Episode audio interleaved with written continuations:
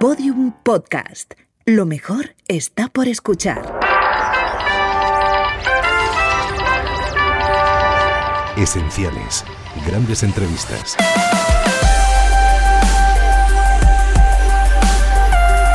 Entrevista al arquitecto, urbanista y pintor español Miguel Fisac, realizada por José Luis Péquer en su programa Gente Importante de la cadena Ser en el año 1973.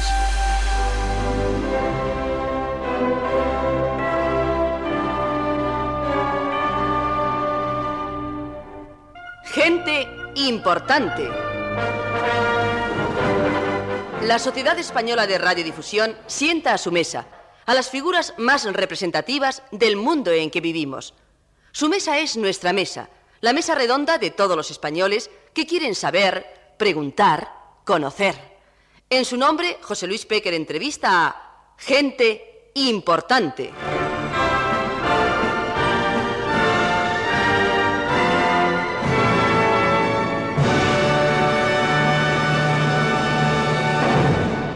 No sé cómo empezar esta noche. Al personaje que ha cenado en Maite Comodore en compañía de Maite, don Manuel Rodríguez Cano, director de programación de la Sociedad Española de Radiodifusión, don Tomás Martín Blanco, jefe de programas de Radio Madrid, don Carlos María Franco y don Emilio Lavarrieta, debo una especial gratitud. El día que llegué a la iglesia de San Pedro Mártir en Alcobendas, sentí que comenzaba a rezar de otra manera. Allí estaba Cristo más desnudo de tristeza, más contento de su redención. Fisac tiene leyenda. A la fuerza, porque su obra está viva también. No duerme la clausura nocturna de los museos. Él cuelga su arquitectura en las paredes sin clavos del paisaje. Y aquello es de Fisac, te dicen con orgullo, desde la cinta de plata sucia de la carretera. Don Ramón Pérez de Ayala sentenció que el admirar de veras es uno de los placeres de esta vida. Imagino que a usted le llega esa devoción de las gentes, ¿no, señor Fisac? Pues sí, un poco sí. Aunque, señor Fisac, el adjetivo de los profanos no halagará mucho su austeridad. Pues no, a mí me molesta porque es que además eh, la arquitectura que yo he hecho es una arquitectura que ya personalmente no me interesa. Es un poco fuerte, pero, pero realmente es así. Eh, sin proponérmelo, he llegado a la conclusión de que eh, cuando me encargan algo, por minúsculo que sea, por, por distinto de lo que creen las gentes que yo puedo hacer, me ilusiona tremendamente. Y luego, sin embargo, cuando lo voy haciendo, voy viviéndolo con toda emoción. En el momento que he terminado, que he puesto la el último clavo, el último detalle, que creo que ya aquello está terminado, para mí está auténticamente terminado. Cuando yo voy a alguna obra mía, eh, no miro más que aquello que salió mal. En realidad, usted no es avaro de sueldos ni exigente de glorias. Ama la sinceridad, y eso es bueno, pero da quizás demasiados disgustos, ¿no? Muchos disgustos. Lo que pasa es que ya va siendo uno mayor y va uno ya, pues, eh, que, dejándose llevar de, de, las circunstancias y no importándole demasiado a todo aquello. Y aquello que al principio, pues, le creaba un dolor muy vivo, ahora ya está, no digo que encallecido, pero vamos, desde luego, cuando uno dice algo que cree que debe decir, eh, la patada en la espinilla se traduce casi instantáneamente. Es un pecado terrible de España el que hasta los genios se dejen llevar. A usted se le admira y se le discute. Váyase lo uno por lo otro. Pues sí, a mí me gusta más casi que se me discuta. ¿Prefiere lo antiguo o lo nuevo? Lo nuevo. ¿La montaña o el páramo? El páramo. ¿La noche o el día? El día. ¿El árbol o la estatua? El árbol. ¿El mármol o el cemento? El cemento. ¿El laberinto o la línea recta? La línea recta con algo de laberinto. ¿Lo sonoro o lo visual? Lo visual un poco sonorizado. ¿El Quijote o los Evangelios? El Quijote y los Evangelios. ¿El silencio o la lucha? La lucha. ¿Disfruta más proyectando una iglesia o una barriada humilde? Disfrutaría más proyectando una barriada humilde, pero no me la encargan. No me lo explico. Bueno, ya estoy más cerca de don Miguel Fisac. Seguiré preguntando, pero como decía Perry Mason, Maite, su turno. Aunque te anticipo que a Fisac se le descubre, a pesar de su peso pluma, en un Sancho Panza, en el decir manchego. Cuando pidió el menú aclaró con miedo, No sé, luego lo va a decir Maite por el micrófono y yo soy de boca dura, como los caballos viejos. ¿Qué ha cenado Fisac? Pues ha cenado un revuelto de trigueros y un chuletón de cebón. Un poquito de vino tinto, porque toma muy poco vino, y mm, unos buñuelos de postre. ¿Y el chuletón? Has dicho tú, así hay que comerlo, solo el corazón. Sí, solamente el corazón, el centro del chuletón. ¿Por qué qué pesa el chuletón de tu casa? Pues no sé lo que puede pesar, pero 300 o 400 gramos sí pesará. ¿Ha contemplado, don Miguel, la arquitectura, el color, la disposición de los platos? Yo creo que contempla todo, porque tiene unos ojos tan vivos que se fija en todo. Un arquitecto debe sentir el arte de manera especial, porque su objetivo total es poder contar con todas las artes dentro, a su lado. ¿Dónde ves sobre todo ese dominio, esa pasión? Yo, no, yo creo que lo nuevo, porque él mismo lo ha dicho antes, ¿no? En la parte de, de- de cosas nuevas, de inventar cosas nuevas. Eso es lo que me parece a mí.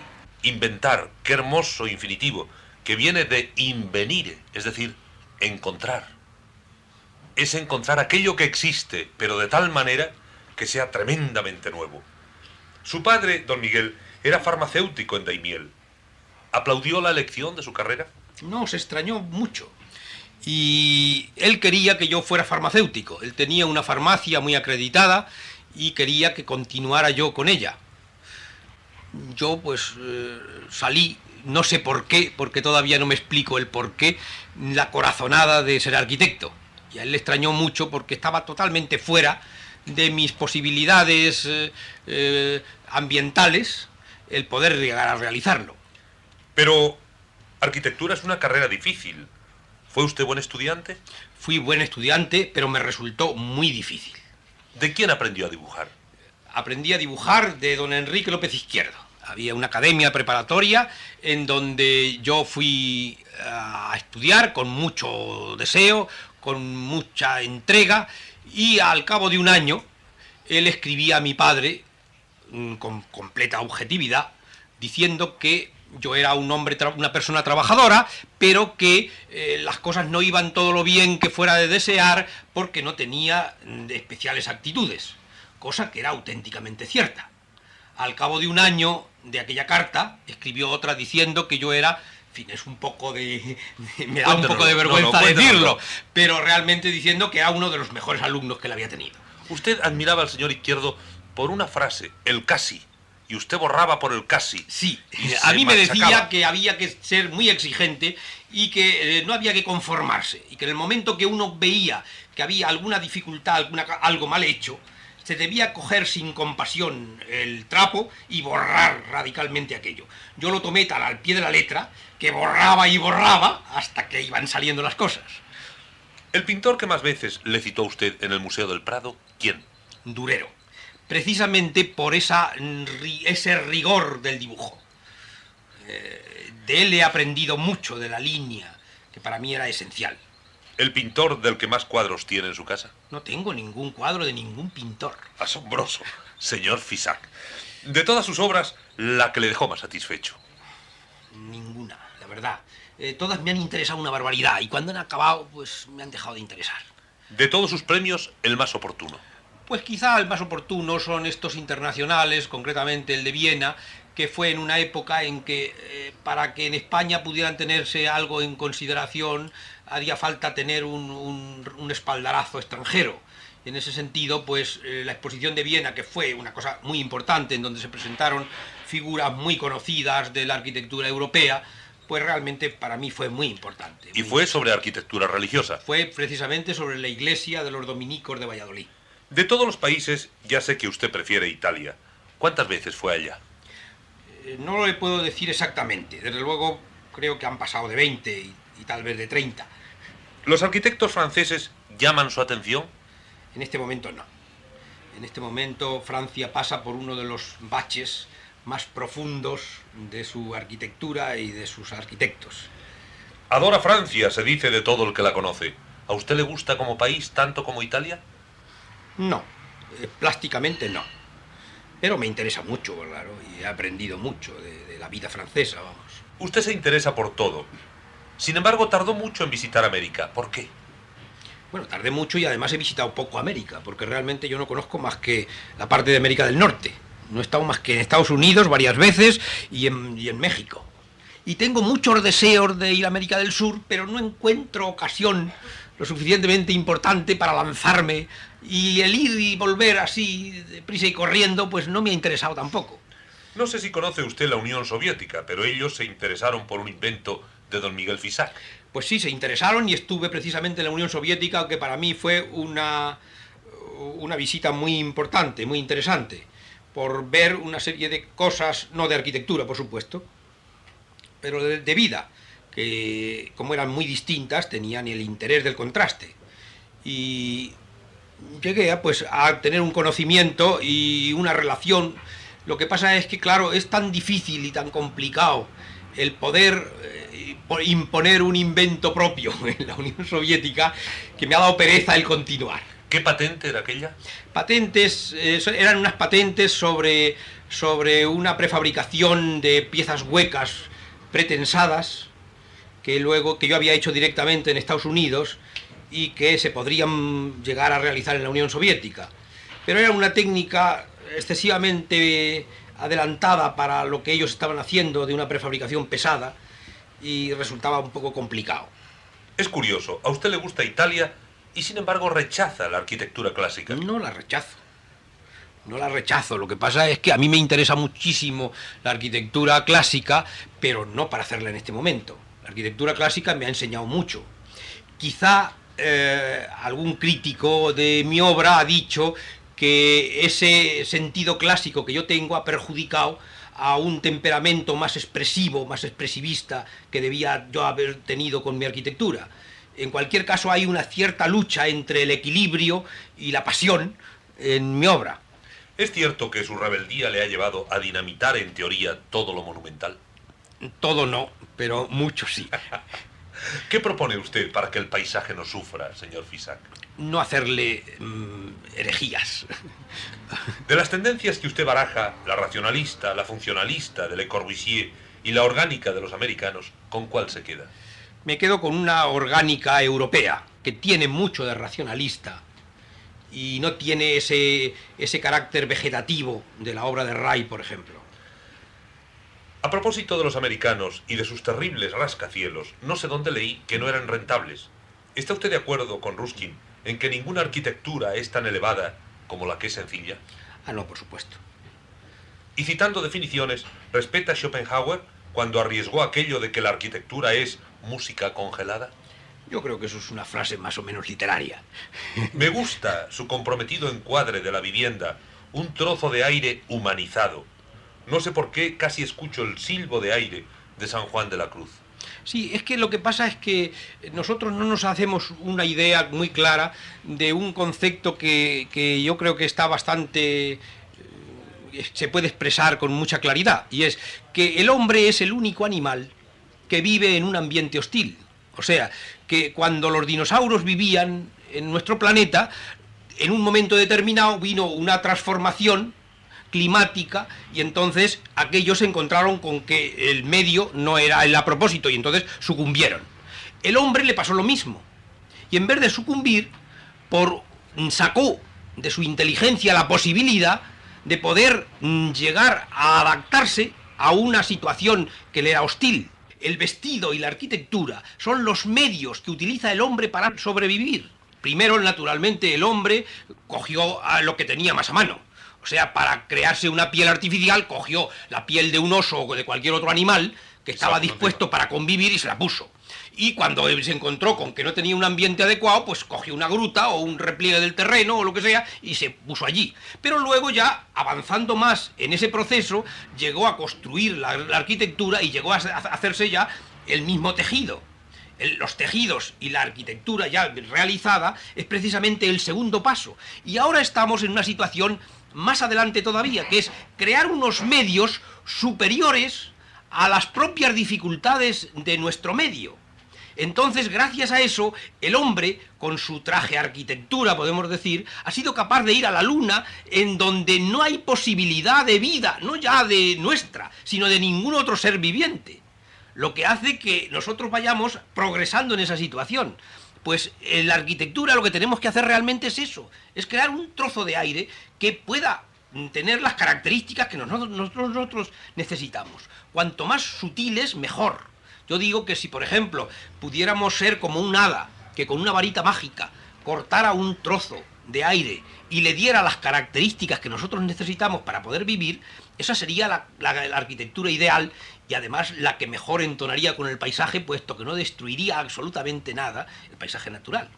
Hemos llegado a un punto que interesa a todos. La vivienda, la ciudad. El enclave es importante. No sé quién me contó que Felipe II no pensaba levantar su monasterio en el Escorial, sino en otro lugar de la media docena de municipios que en la península llevan el nombre de San Lorenzo. Pero la piedra era de mala calidad y hubo de buscar nuevo emplazamiento. Quiero exponerle con esto que acepto las dificultades de la cantera, la necesidad del río próximo, la protección del viento y sobre todo una imposición ineludible para un pueblo como el nuestro que mantuvo una guerra todoterreno durante ocho siglos, que obligó a buscar alturas, estrecheces y murallas. Sin embargo, no hemos sabido respetar lo antiguo. Las reliquias las atropellamos un poco cada día con los automóviles. Las nobles fachadas se pintan, las calles se recortan, las catedrales se blanquean, los edificios de nueva planta miran por encima del hombro a los de enfrente. Total, un desastre. Al menos para mí. Y para mí, por supuesto. ¿Cuál es la ciudad española que adora usted? Pues así, concretamente una. no, me gustan muchas ciudades. Hasta hace poco tiempo he dicho que una ciudad que me gustaba mucho, precisamente por su modestia y por una convivencia muy grata y muy humana, era una que no se pueden ustedes figurar, Vitoria. Ah, que no tenía ni grandes monumentos, ni grandes eh, objetos, motivos de gran presunción, y sin embargo que había una convivencia muy grata, que había unas relaciones de espacios comunes muy buenos, y digo que había, hablo en, pasado, porque es pasado. Desgraciadamente, la parte nueva de Vitoria es todo lo contrario.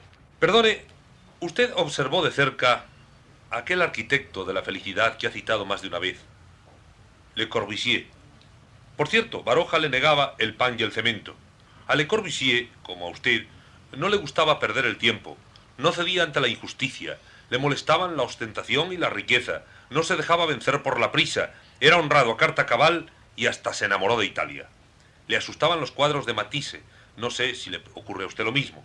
Él hablaba de la brutalidad de las grandes ciudades, amaba el orden y la sencillez. Lo simple nunca es fácil, escribió. Su ciudad contemporánea, casas de seis dobles pisos, con 300 habitantes por hectárea, su ciudad radiante, su diorama para una ciudad de 3 millones de habitantes, que estoy recordando ahora mismo, incluso su carta de Atenas, con el estudio de 33 ciudades, proponiendo soluciones y meditando sobre los cuatro infinitivos del buen vivir, habitar, trabajar, recrearse y circular, toda esa teoría ha pasado, se ha oxidado, ha muerto. Yo creo que sí.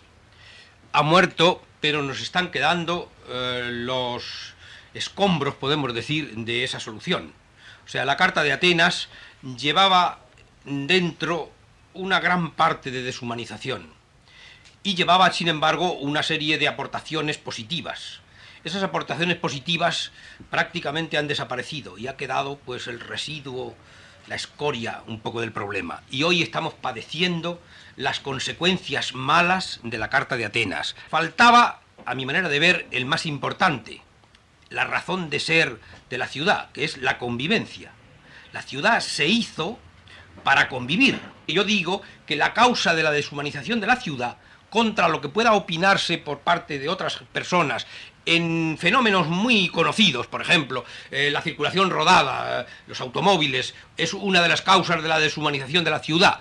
Pues sí, no digo que no, pero hay un fondo más, más importante y más causal de esa situación, de la falta de convivencia en la gran ciudad, que es la desaparición de la muralla.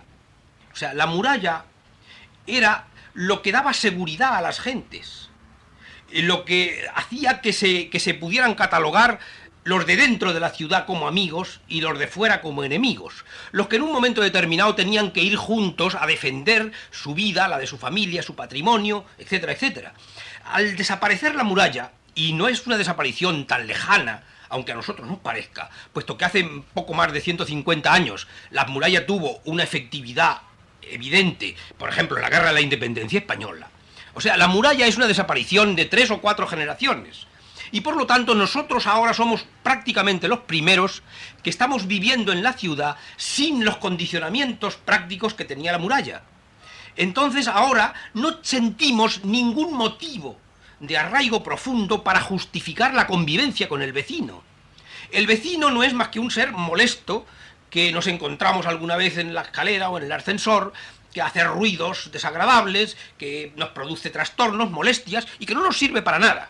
Porque si un día nuestra casa se prende fuego, llamamos a los bomberos. No esperamos que el vecino llegue con su cubo a ayudar a apagar nuestro fuego. Ni queremos tampoco, si se pone alguien enfermo de, nuestra casa, que vengan alguien a, a resolver este problema, porque nosotros llamamos a una urgencia y viene inmediatamente un médico. O sea, las razones que había de la convivencia han desaparecido.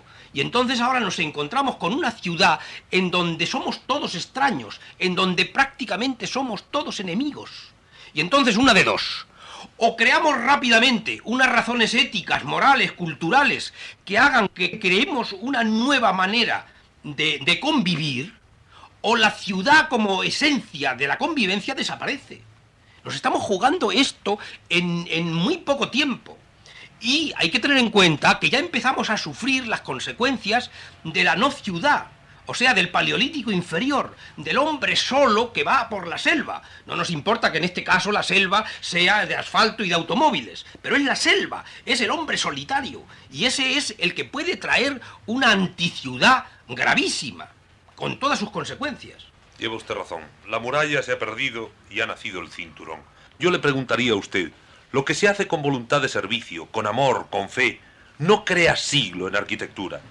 Pienso en esa especie de aberración arquitectónica que fue copiar en piedra las labores de los plateros, algo así como hacer murales con las miniaturas. Y ahí quedó el estilo favorecido por Carlos V con el nombre de plateresco. ¿Qué ocurre en arquitectura? No hay una sucesión, no hay un orden, no hay unos años. Nace un genio y el genio lo cambia todo.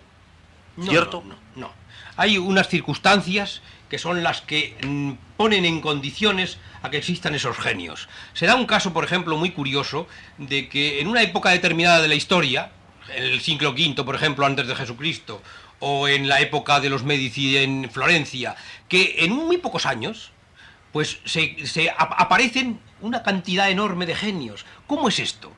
Es que por casualidad luego pasan cinco siglos sin que existan estos genios. No, sencillamente es que mm, personas capacitadas para, podemos decir, para ser genios, pues hay relativamente, no digo muchas, pero hay bastantes. Lo que necesitan es una situación, una atmósfera adecuada para poder crecer y poder desarrollarse. Y por eso, pues en la época de Pericles en Atenas, pues aparecen todos esos genios. O en la época de, Lorenzo el Magnífico aparecen esos genios. O sea, se encuentran el, ambiente, la, la, disposibilidad, la tierra preparada para poder ellos desarrollarse. Y esto es lo que necesitábamos. Hoy vamos a contracorriente. Hoy indudablemente hay muchas más personas preparadas. Lo que pasa es que tenemos un ambiente muy poco propicio.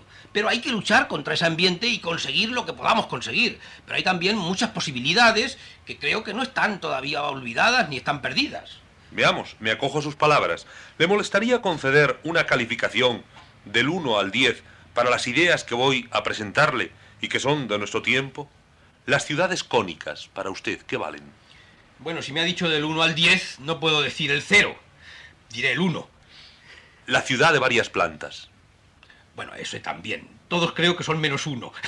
La ciudad a más de mil metros en el aire. son, son elucubraciones tontas de la década de los 60. Porque hay otro, otro fenómeno, y le voy a interrumpir esta enumeración porque veo por dónde va.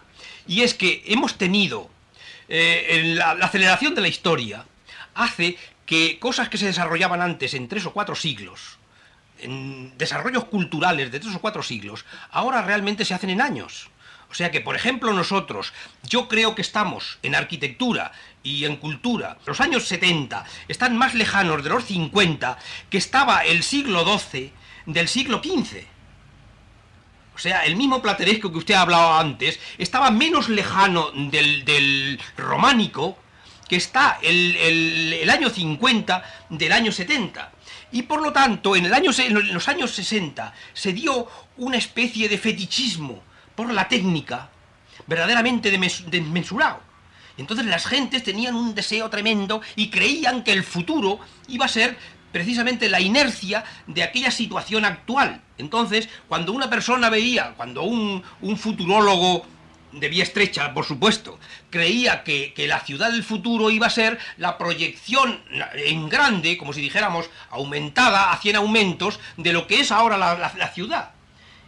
Mm, desconociendo en absoluto que el futuro no es precisamente el vector rectilíneo de aquella posición, sino que puede variar totalmente, como en efecto ha pasado. O sea, en los años 60 se dio el caso del fetichismo por el año 2000, y eso llevaba ya implícito un deseo de cambiar cambio que se ha efectuado en los años 70. O sea, yo opino que el año 2000 de que se hablaba en los años 60 es los años 70. Tiene un adelanto de 30 años. De 30 años. Y que ha habido ese cambio que las gentes intuían.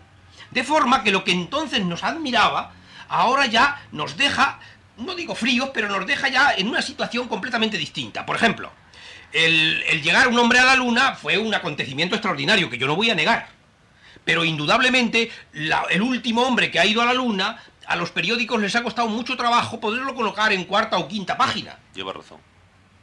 Cuando naciones importantes como Francia e Inglaterra vieron que había una preponderancia tecnológica y de toda índole eh, en Estados Unidos y en Rusia, pensaron que debían hacer algo tecnológico que les diera prestigio.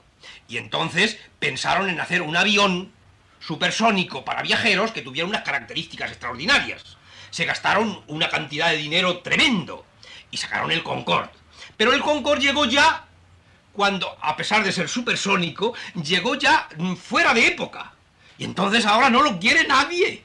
Lleva usted razón. Sí, señor. Porque lo que primero que le dicen de él es que hace mucho ruido, que gasta mucho oxígeno, etcétera, etcétera. Problemas que en el año 60 no se contaban y que hoy se cuentan mucho más porque hay un concepto cultural completamente distinto. ¿Y no cree usted, señor Fisac, que la ciudad de anillos concéntricos o de cinturones que se proyecta actualmente en las áreas españolas está más vieja? Más vieja todavía, sí.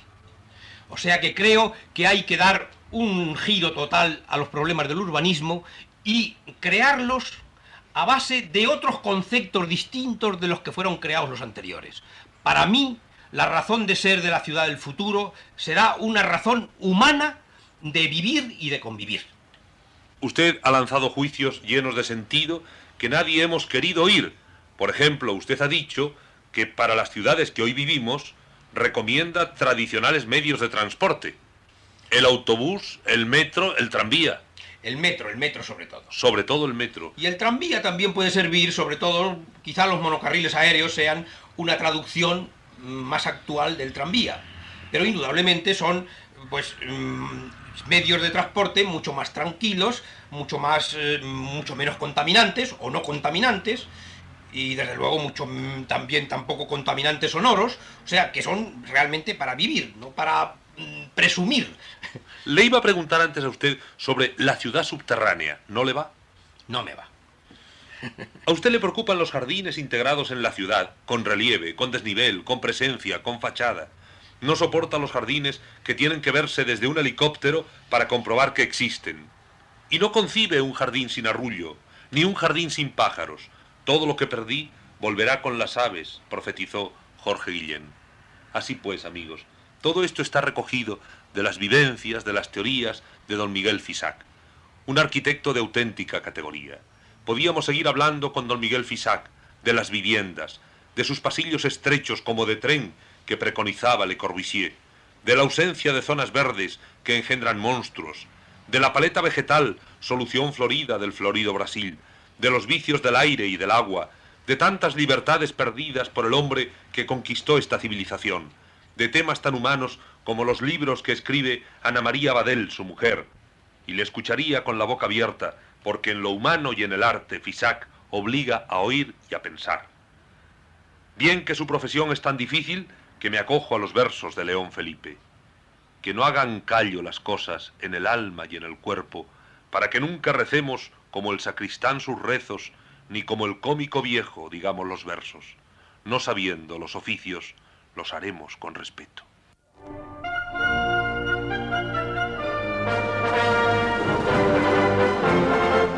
Escucharon Gente Importante, una conversación de la cadena Ser.